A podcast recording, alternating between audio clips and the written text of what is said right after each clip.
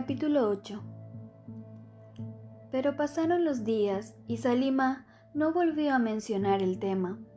Tina ya no se atrevía a volverse invisible durante los recreos, aunque vigilaba a Kevin de reojo. Este parecía haber olvidado el asunto de las canastas.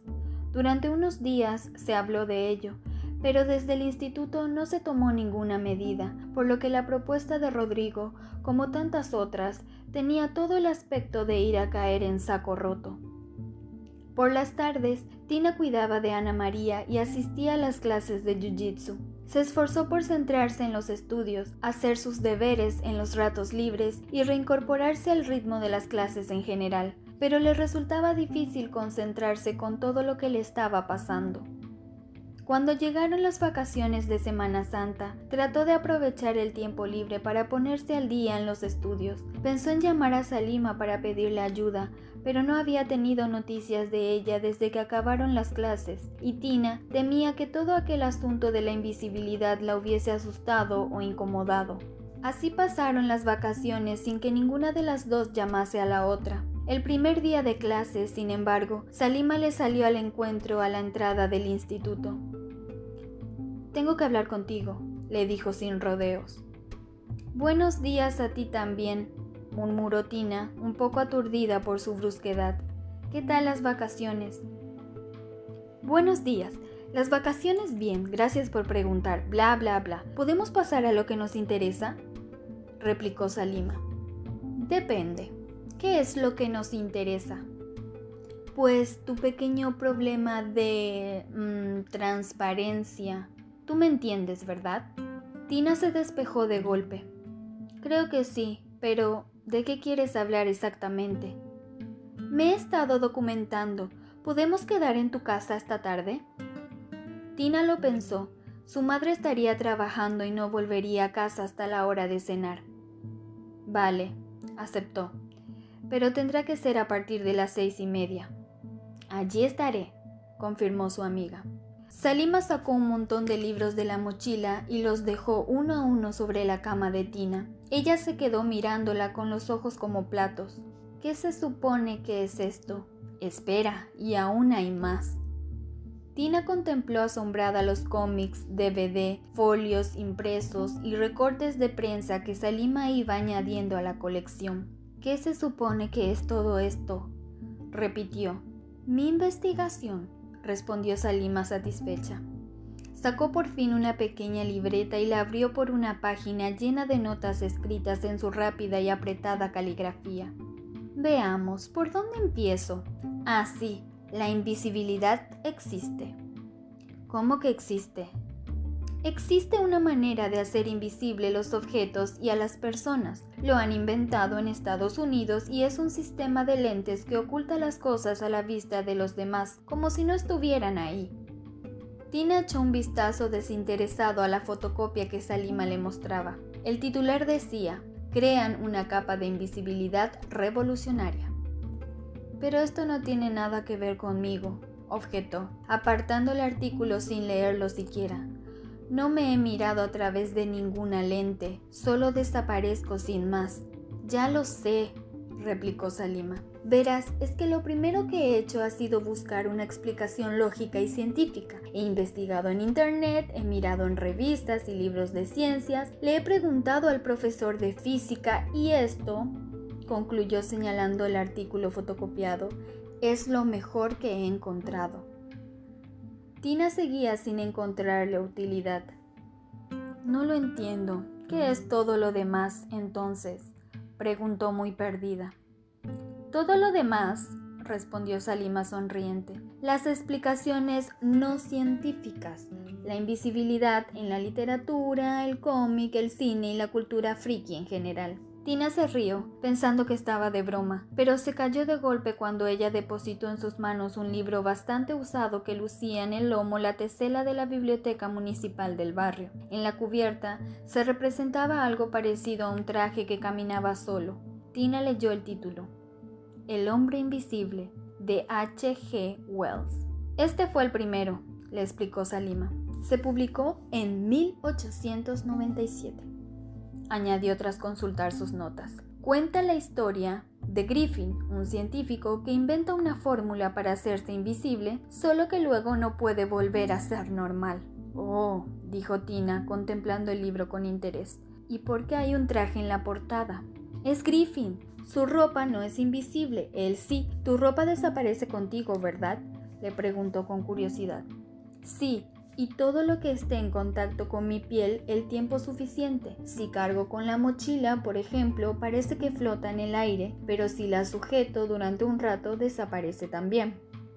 Oh, qué práctico. La ropa de Griffin da la sensación de ir por ahí flotando cuando la lleva puesta, pero eso también puede ser una ventaja porque si quiere que lo vean, le basta con cubrirse completamente con su traje, guantes, sombrero, gafas oscuras y toda la cara vendada. Para volverse invisible, en cambio, se vuelve a quitar toda la ropa. ¿Qué? ¿Y va en pelotas por ahí? Sí, y nadie puede verlo, pero como va desnudo, se acatarra y la gente lo oye estornudar. Eso delata su posición.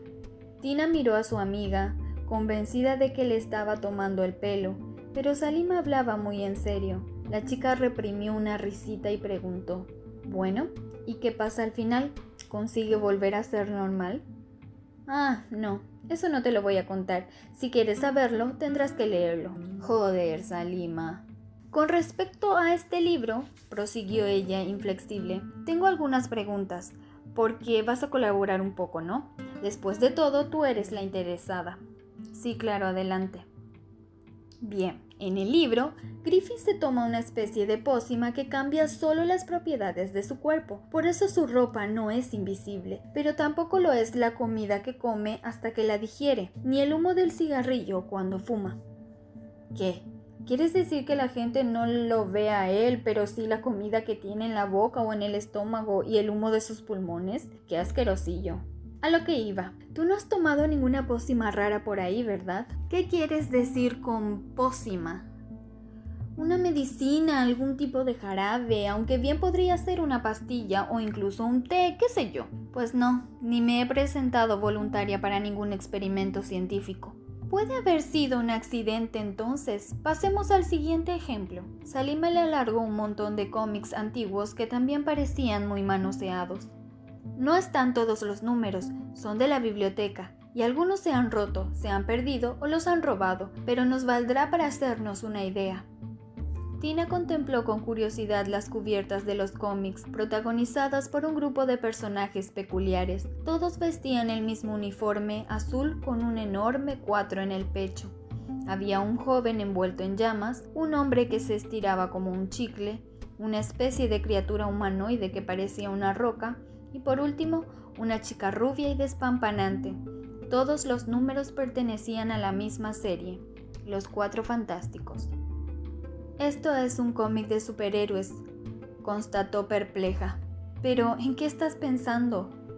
La invisibilidad no tiene justificación científica, se defendió Salima. Podemos considerar entonces que es una especie de superpoder. Superpoder, repitió Tina estupefacta. No pongas esa cara, eres tú la que se dedica a ir por ahí luchando contra las fuerzas del mal del instituto. Claro, como ella, salvando las distancias, añadió señalando a la rubia del cómic.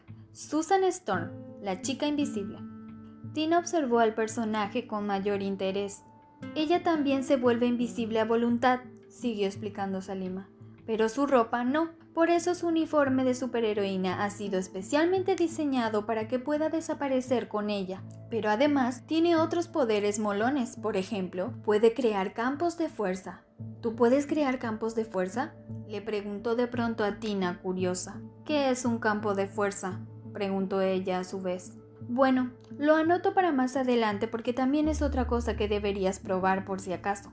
No voy a probar nada, Salima, solo quiero saber qué me está pasando y por qué. Susan Storm consiguió sus poderes después de atravesar un haz de rayos cósmicos, prosiguió ella. Pero no creo que tú hayas viajado al espacio últimamente, ¿verdad?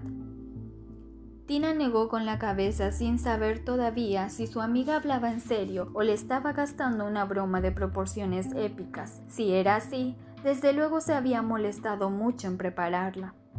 Y aquí tenemos otra de experimentos científicos semifallidos, prosiguió Salima tendiéndole un par de folios. La primera superheroína invisible. De hecho, Scarlett O'Neill. Tina examinó las hojas con curiosidad. Se trataba de páginas impresas de un cómic que parecía bastante antiguo. Oye, esto parece prehistórico. De los años 40 exactamente, corrigió Salima. Esto es lo único que he podido encontrar. Un par de páginas demuestra que he sacado de internet, pero la wiki dice que el padre de Scarlett O'Neill era científico y que ella consiguió su superpoder por interferir en uno de sus experimentos. Como ves, no lleva máscara ni uniforme, aunque lo cierto es que no los necesita, pero sí se dedica a ayudar a la gente.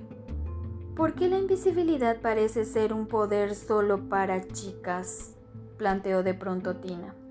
Bueno, hay por ahí algún superhéroe invisible, pero es verdad que son muy poquitos y muy desconocidos. Sí, tienes razón, parece un tópico. Prefiero no buscar segundas lecturas, porque me deprimiré. Así que centrémonos en lo práctico. Si descartamos los experimentos científicos y los accidentes cósmicos, radiactivos y demás cositas chulas que otorgan superpoderes, continuó Salima casi sin respirar, nos queda la tercera causa posible, que sea genético. Le alargó un DVD. Tina reconoció la película, Los Increíbles, de Pixar. Ah, esta peli la he visto. La echaron por la tele el verano pasado. Pues ya me contarás cómo termina, porque el DVD es de la biblioteca y está tan rayado que siempre se peta a la mitad. No, ni modo, se vengó Tina. Si quieres saberlo, tendrás que verla. Aquí la invisible también es la chica, prosiguió Salima sin caer en la provocación.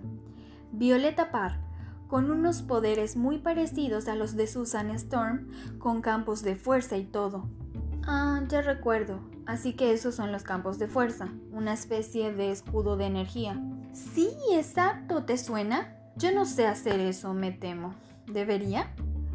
No necesariamente. Los increíbles están muy inspirados en los cuatro fantásticos. De todas formas, así que no es extraño que Susan Storm y Violeta Parr tengan poderes similares, aunque no entiendo muy bien por qué la invisibilidad está tan relacionada con los campos de fuerza añadió pensativa. Quizá deba volver a leer todos los cómics a ver si se explica en alguna parte. Será porque la invisibilidad, sin más, parece poca cosa como superpoder, apuntó Tina un tanto alicaída. Las chicas invisibles de la ficción no pelean, solo se esconden. También pueden usar su superpoder para espiar, colarse en sitios sin que las detecten, aunque tienes razón, no es demasiado espectacular. Quizá por eso se decidió que Susan Storm pudiese crear campos de fuerza que es un poder defensivo, no ofensivo. Pues vaya. Oye, no subestimes a los guionistas de Marvel. Cuando leas esos cómics, descubrirás muchas y muy creativas maneras de utilizar un campo de fuerza en una pelea contra las fuerzas del mal. Te repito que yo no puedo crear campos de fuerza. Igualmente deberías leerlos y volver a ver los increíbles si puedes, porque hay una diferencia importante con respecto a los cuatro fantásticos. Tina echó un vistazo a la carátula del DVD y contempló la imagen de la adolescente Violeta con su uniforme rojo a juego con los del resto de su familia y su larga melena negra y lisa. Le gustó. Tenía más o menos su edad y ella recordaba que era tímida, se parecían bastante, salvo por el hecho de que Violeta era más alta y delgada que ella, claro, pero eso no tenía nada de particular.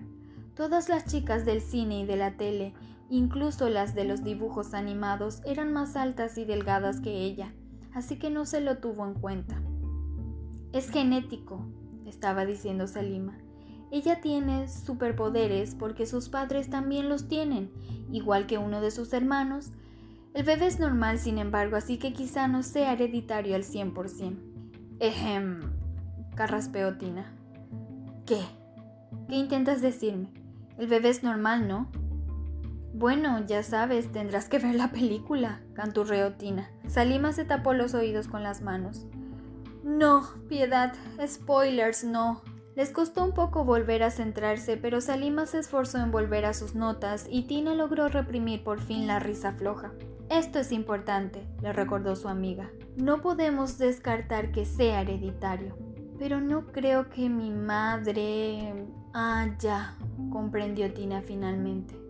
Bueno, eso es un callejón sin salida, Salima, porque no sé nada de mi padre, ni siquiera su nombre, salvo que se llame ese desgraciado, cosa que dudo mucho. ¿Le has preguntado a tu madre? ¿Qué? Ni hablar. Ese tema es completamente tabú. Ella dice que lo único que necesito saber sobre mi padre es que era un sinvergüenza que la dejó preñada y luego se fue. Punto final. Pero ya tienes cierta edad. Comprenderá que tengas curiosidad, ¿no? Que no, que no, que no se le puede preguntar. No insistas. Hmm, ¿No será que tiene algo que ocultar? Quizá hay cosas de tu padre que no te quiere contar. Mi madre no oculta nada, te lo aseguro. Transpira amargura y rencor por todos los poros de su piel y se esfuerza mucho para que todo el mundo lo sepa. No podemos descartarlo, de todas formas, murmuró Salima. Padre desconocido, posible origen hereditario, recitó en voz alta mientras lo anotaba en su libreta. ¿Qué significa eso? ¿Que tengo que encontrar a mi padre para entender lo que pasa? Bueno, es la única pista que tenemos. ¿Cómo que la única? ¿Y todo eso ¿Qué es? preguntó Tina, señalando los libros que se amontonaban sobre su cama. Anda, se le escapó de pronto seleccionando algunos volúmenes. Si has traído los libros de Harry Potter, esto sí me apetece volver a leerlo, sobre todo los primeros. Pero ¿qué tiene que ver con...? Entran dentro de una categoría especial, objetos mágicos que te vuelven invisible. ¿Objetos mágicos? Ah, te refieres a la capa de Harry, en realidad, el manto de invisibilidad sale en muchas historias antes y después de Harry Potter, pero hay más. Mira, de hecho, una lista. Tina cogió la libreta que su amiga le tendía y leyó, perpleja. La capa de Harry Potter, el anillo único, el anillo de Giges, el casco de Hades, el cinturón G... G... Gemel. La ayudó Salima. Me ha parecido algo original, aunque poco práctico, porque, por lo que parece, es difícil quitárselo ya que la persona que lo lleva puesto no puede ver sus propias manos. Eso me suena, comentó Tina con un suspiro. Repasó la lista por encima cada vez con menor interés mientras Selima seguía hablando. Volviendo a lo que comentabas antes, me he dado cuenta de una cosa. Es cierto que hay héroes de ficción que se vuelven invisibles, como Sigurd en la mitología nórdica, o Bilbo y Frodo en El Señor de los Anillos, Bastián en la historia interminable, o incluso Harry Potter. Pero no es un superpoder, es algo que consiguen gracias a un objeto mágico. En cambio, las superheroínas Scarlett O'Neill, Susan Storm y Violeta Parr tienen la capacidad de volverse invisibles, es decir, es algo que hacen ellas solas, sin objetos de ninguna clase. Oye, ¿me estás escuchando? Tina seguía revolviendo en el montón de libros, cómics y películas cada vez más abrumada. Es que no sé de qué va a servir todo esto. Es bibliografía, documentación. ¿Alicia en el País de las Maravillas? ¿En serio? Es por el gato, se vuelve invisible, ¿recuerdas? Tina se quedó mirando a Salima. Ella suspiró. Está bien, de acuerdo. Puede que me haya pasado un poco. Sé que no parece muy realista, pero ya no se trata solo de superpoderes u objetos mágicos. En estas historias, si están bien desarrolladas, los personajes que se vuelven invisibles tienen su propia opinión al respecto, ¿sabes? Aquí puedes conocer los sentimientos de gente a la que le pasa lo mismo que a ti, aunque no sean reales. Tal vez encuentres alguna pista, pero para eso deberías leerte los libros con atención, la mayoría de esas historias ya las conozco. No basta con haber visto las películas, no cuentan todo lo que aparece en los libros. No, en serio, alguno de esos libros me los prestaste cuando estábamos en primero. Y de todas formas son ficción. Esos personajes no son de verdad y además los autores ni siquiera han podido inspirarse en vivencias reales porque a nadie le ha pasado lo mismo que a mí. Eso no lo sabes. Tina cayó, pensativa. Tienes razón, admitió por fin. Salima se la quedó mirando. En el fondo no te interesa saber por qué, ¿verdad? adivinó. Ni leer sobre experiencias parecidas, reales o no. Oye, no te enfades, solo... No, no estoy enfadada. Es que tú y yo somos diferentes, suspiró antes de añadir. Yo hago preguntas, busco causas, razones, explicaciones. Tú, en cambio, eres más práctica. Has aprendido a usar tu poder o capacidad o como quieras llamarlo y le has encontrado una utilidad. En el fondo no te interesa saber cómo lo has conseguido, sino decidir para qué vas a usarlo. No era una decisión tan complicada, protestó Tina un tanto incómoda. La invisibilidad no tiene muchas utilidades en realidad. Discrepo. Podrías estar usándola para espiar a la gente, para enterarte de secretos que te darían un gran poder, o para robar, por ejemplo. Y en cambio, arriesgas tu integridad física para ayudar a otras personas, para defender a los débiles. La contempló con admiración. Tienes alma de superheroína, Tina, como las de los cómics. Ella se puso colorada, aunque el corazón le latió un poco más deprisa. Pensó que ojalá pudiera compararse con aquellas increíbles mujeres superpoderosas que salvaban el mundo una y otra vez pero se dijo a sí misma que en el fondo no tenía nada que ver con ellas, no solo porque su mundo era completamente diferente, sino porque sentía que lo que ella hacía no tenía ni de lejos el mismo valor. No exageres, no me arriesgo tanto en realidad, porque nadie puede verme nunca. Pero pueden tocarte y golpearte, y aún así. Y sí que he pensado a veces en espiar a la gente, Enrojeció todavía más al considerar cuántas veces había fantaseado con estar junto a Rodrigo sin que él se diera cuenta. Solo que no me he atrevido. ¿Te atreves a meterte con gente más fuerte y te da miedo espiarlo sin que se den cuenta? Se asombró Salima. No me da miedo, me da vergüenza. Salima se rió. ¿Lo ves? Te da vergüenza porque tienes principios, suspiró, alicaída. Para mí sería una tentación muy grande, reconoció. Soy demasiado curiosa. No me digas, sonrió Tina. ¿Y a quién espiarías tú? De pronto Salima se puso seria, miró hacia la puerta, inquieta. Estamos solas, lo recordó Tina. A lo mejor no, discrepó ella. Imagina que hubiese por ahí más gente como tú, espiando. Tina se estremeció. Yo no me dedico a espiar a la gente. Bueno, pero no todo el mundo es como tú. Tampoco yo espiaría a todo el mundo porque sí. Solo querría saber. Se detuvo de pronto dudosa. ¿Qué? le animó Tina. Salima inspiró hondo y dijo de un tirón. Me gustaría saber qué hace Ismail los fines de semana, a dónde va, con quién se junta. Ismail, tu hermano, ¿por qué? Salima suspiró de nuevo. A ver, ¿por dónde empiezo? Supongo que por Tarik, claro. ¿Tarik? El mayor de mis hermanos. No lo conoces porque se fue de la ciudad hace tiempo. Ni él ni Chan, mi segundo hermano, hicieron el bachillerato. Terminaron la enseñanza obligatoria y se pusieron a trabajar. Vaya, comentó Tina, sin saber qué más añadir. Oh, no es ningún drama. Era previsible. Les costó mucho avanzar en los estudios porque llegaron a España sin conocer el idioma. A partir de Ismail, sin embargo, todos los hermanos del Hamidi somos ya españoles de nacimiento. Tarik se fue al campo a trabajar de jornalero y Cham estaba como aprendiz en el taller donde trabaja mi padre, pero con la crisis, en fin, el jefe decidió que no podía permitirse pagar un sueldo extra, así que Icham se fue con Tarik. Hasta hace poco estaba trabajando, unos meses más que otros, pero le iba bien y enviaba dinero a casa. Cuando Icham se reunió con Tarik, se enteró, sin embargo, de que hace ya tiempo que no lo contrata nadie. Ahora están los dos buscando trabajo, y vivimos todos con el sueldo de mi padre en el taller y lo que le pagan a mi madre en la mercería. Depende de cómo vaya el negocio, hay meses que ni le pagan. No lo sabía, exclamó Tina con sinceridad, pero Salima hizo un gesto con la mano como restándole importancia al asunto. Nos las vamos apañando, aunque Ismail está muy preocupado. Dice que quiere dejar los estudios y buscar trabajo para contribuir a la economía de la familia, pero mi padre no quiere ni oír hablar de ello. Ismail es el primero de mis hermanos que estudia el bachillerato. Mis padres quieren que lo acabe, que vaya a la universidad si puede, como mi prima Icha. Prefieren que sirva de ejemplo a sus hermanos pequeños antes que seguir el camino de los mayores. Pero el caso es que Ismail ha empezado a traer algo de dinero a casa.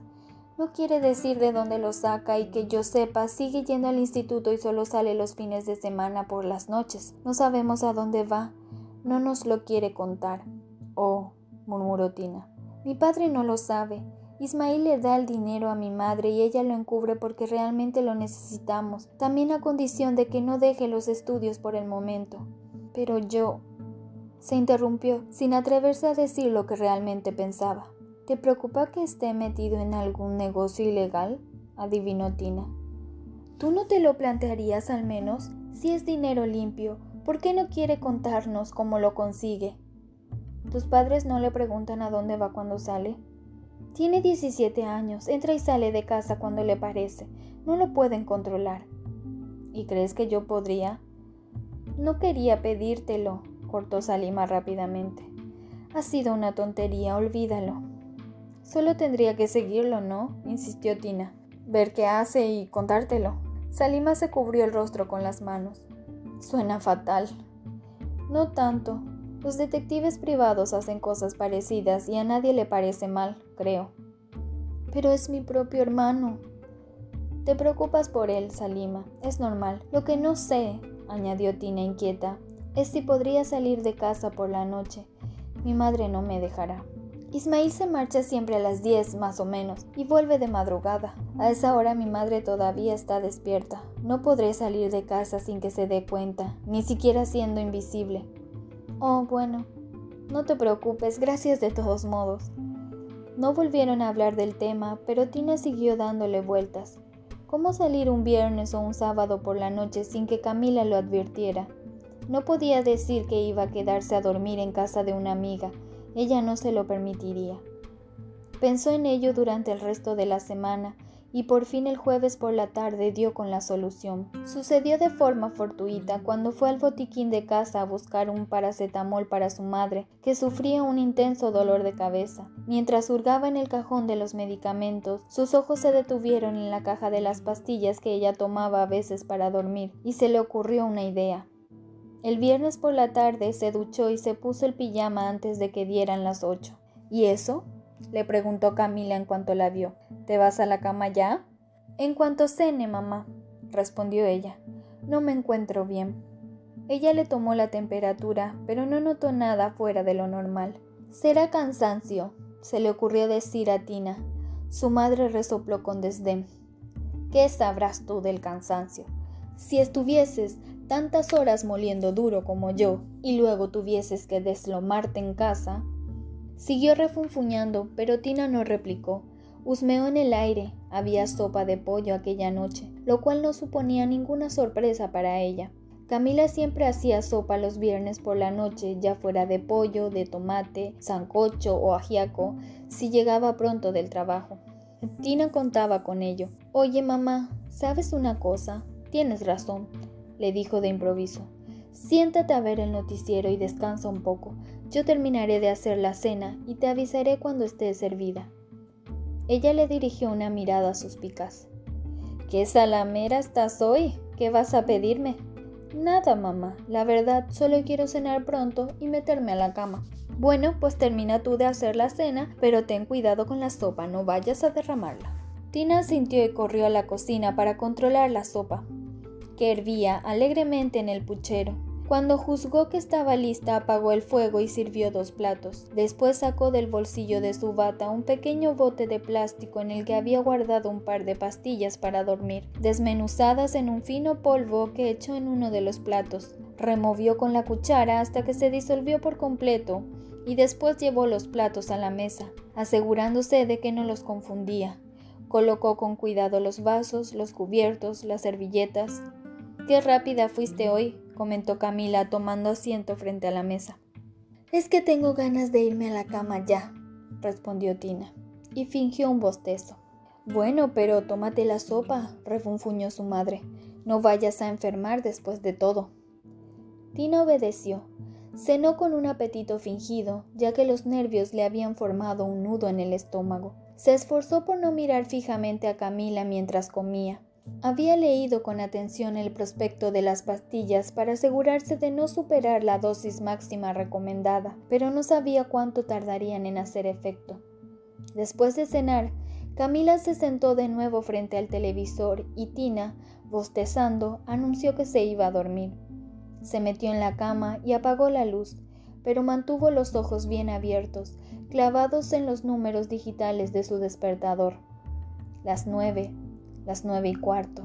A las nueve y media empezó a oír bostezos regulares desde el salón. A las diez menos cuarto, su madre apagó el televisor y se fue a la cama arrastrando los pies. Tina guardó unos minutos, hasta que la oyó roncar suavemente. Entonces se levantó en silencio, se cambió de ropa, metió una almohada bajo las mantas para simular que seguía acostada, se volvió invisible y salió de la casa en silencio.